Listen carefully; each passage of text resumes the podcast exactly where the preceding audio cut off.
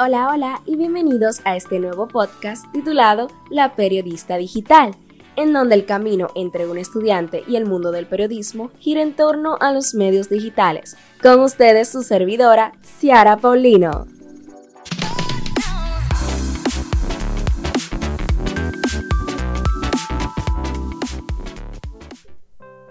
El periodismo de por sí incomoda Incomoda porque es crítico y exige rendición de cuentas.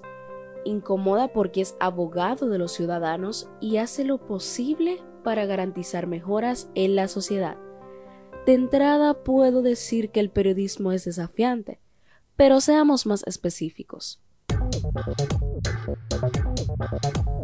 La pregunta de la semana es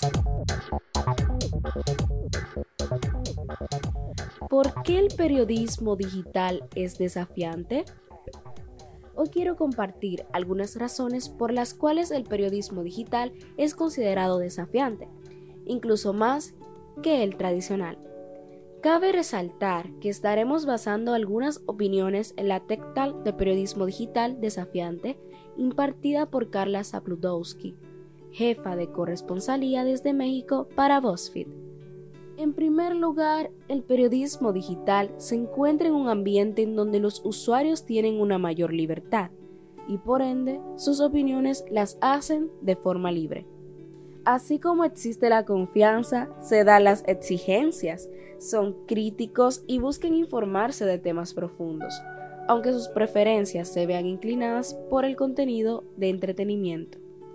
Es por eso que el periodismo digital debe de asumir una postura crítica, pero también satisfacer las necesidades de los ciudadanos. También debe de estar el contenido interactivo y de entretenimiento. Por otro lado, es importante saber que en cualquier polémica en el entorno digital se desarrollan debates de carácter social. Y es aquí donde entra en juego el ejercicio periodístico, el cual extrae lo más significativo a partir de lo viral.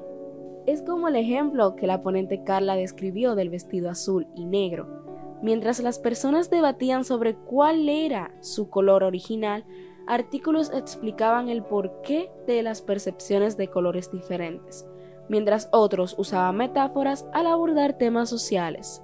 Este fue el caso de Salvation Army en Sudáfrica, quienes crearon una campaña contra la violencia de género que tomó los colores del vestido negro y azul para describir los moretones de una modelo mientras ésta llevaba puesto un vestido blanco con dorado.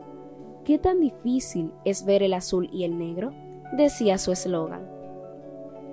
También fue de provecho escuchar cómo Carla indicó que el periodismo digital persigue la misma estructura del periodismo tradicional, se cubren fuentes, se buscan informaciones y algunos temas se estudian con expertos. Sin embargo, los periodistas prefieren este tipo de periodismo porque les permite crear contenido entretenido para los usuarios, tal y como hace BuzzFeed con sus cuestionarios de temas virales. En resumen, podemos decir que el periodismo digital se mete y toma parte importante de los temas más polémicos y debatibles, haciendo que se desarrolle de una forma cada vez más desafiante. Gracias por acompañarme el día de hoy. Recuerda seguirme en Facebook, Twitter e Instagram como Ciara Paulino y estar atento o atenta a lo nuevo de la periodista digital, tu podcast favorito. Hasta la próxima.